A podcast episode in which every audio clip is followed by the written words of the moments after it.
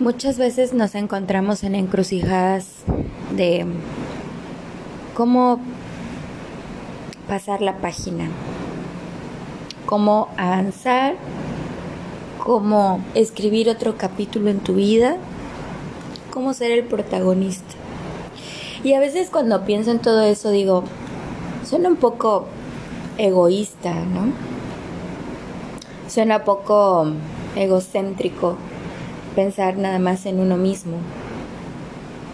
Y todo lo que tiene que ver con, pues sí, con tu yo, con tu amor propio, con el me amo más, es pasar una página más. Porque el amor que uno debe sentir por uno mismo debe ser siempre sí tenemos nuestros bajones, nuestros momentos down, ¿no? En el momento en que necesitamos que alguien nos escuche, nos abrace, nos diga que todo va a estar bien. Y yo en este momento me siento en esa línea donde me he enfocado mucho en mí, en esa línea donde gracias a mis hábitos de meditación, gracias a mis hábitos de agradecimiento, de que todos los días doy gracias, gracias, gracias por mi salud, por mi vida, pero también doy gracias por mi familia, por mis amigos, por las personas que han pasado por mi vida. Y obviamente doy gracias porque existe un mundo existe el universo. Y me puedo ir, ¿no? Hasta allá, la galaxia esa que todavía no tiene nombre, allá en el infinito y regresar. Gracias, gracias, gracias. Una afirmación que se hace tres veces.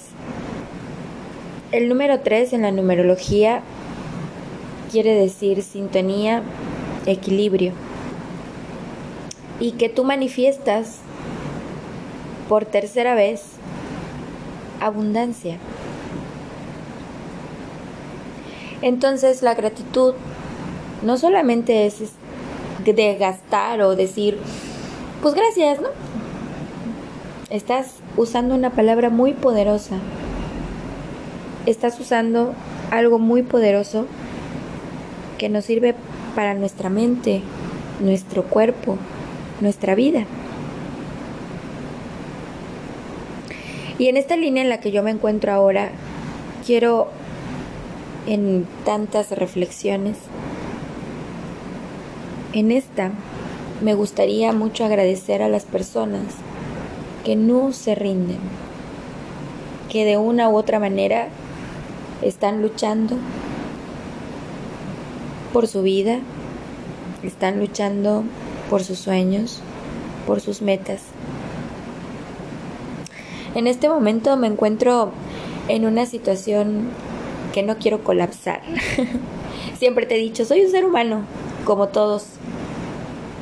Desde hace más de 20 días no recupero mi voz, tengo la voz cortada.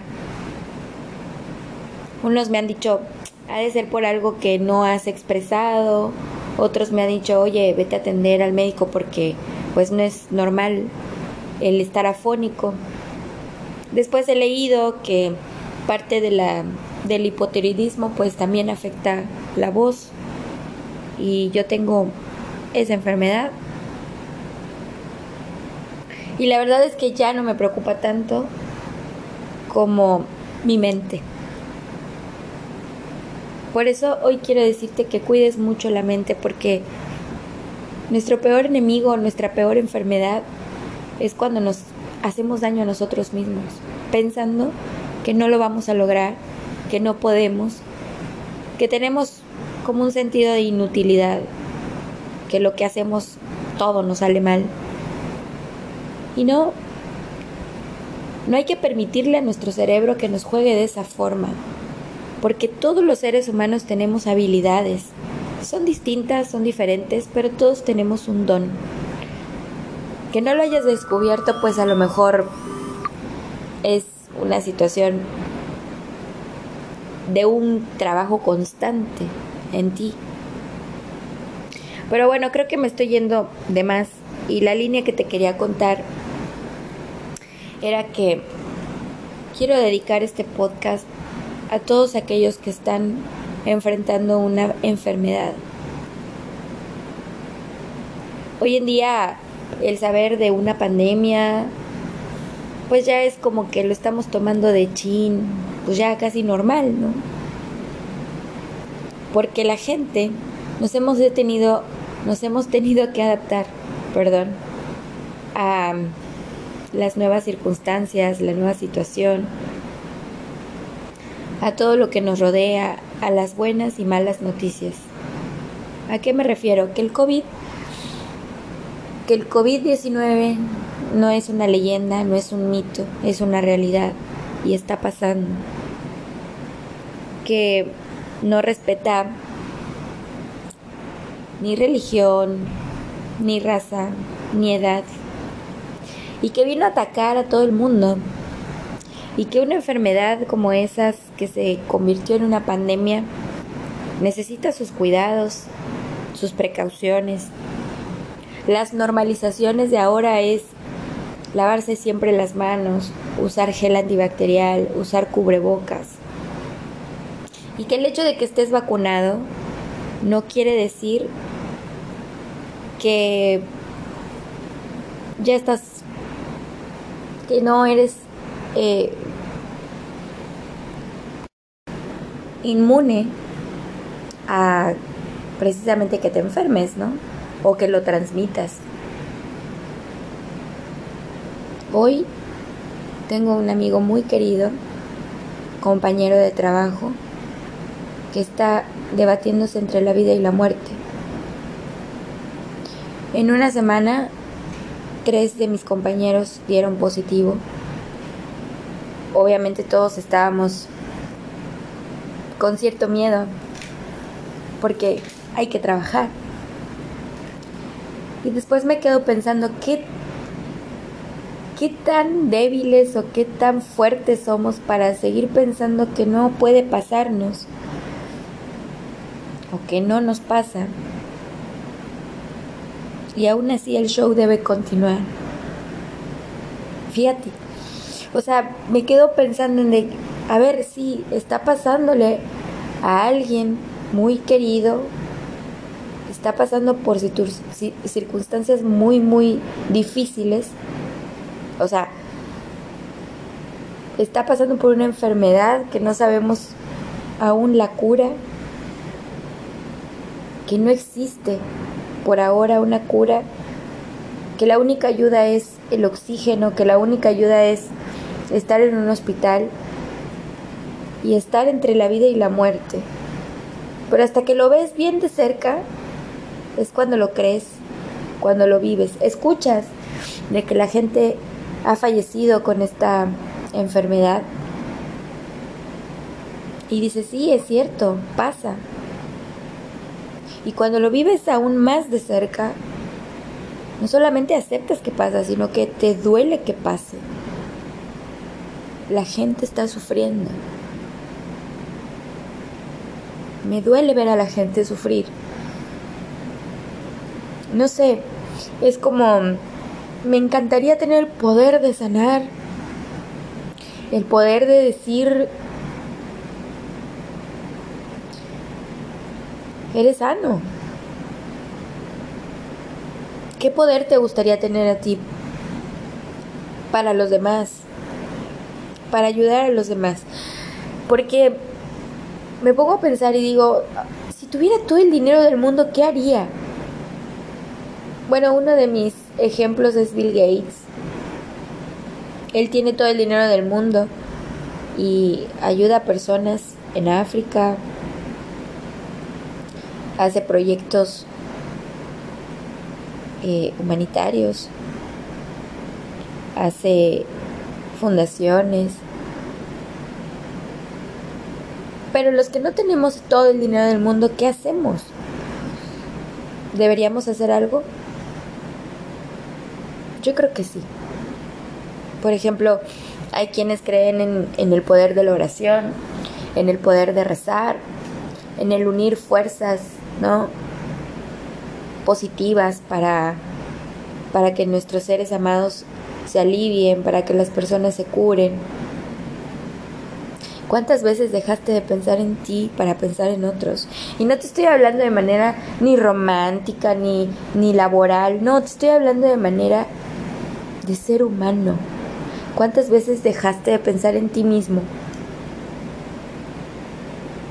para pensar en los demás.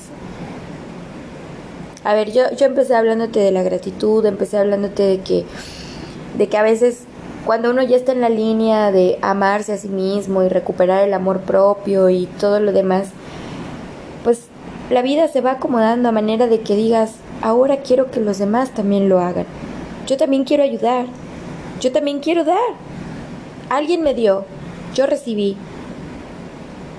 Y ahora la ley de la intención me hace que yo también haga para los demás.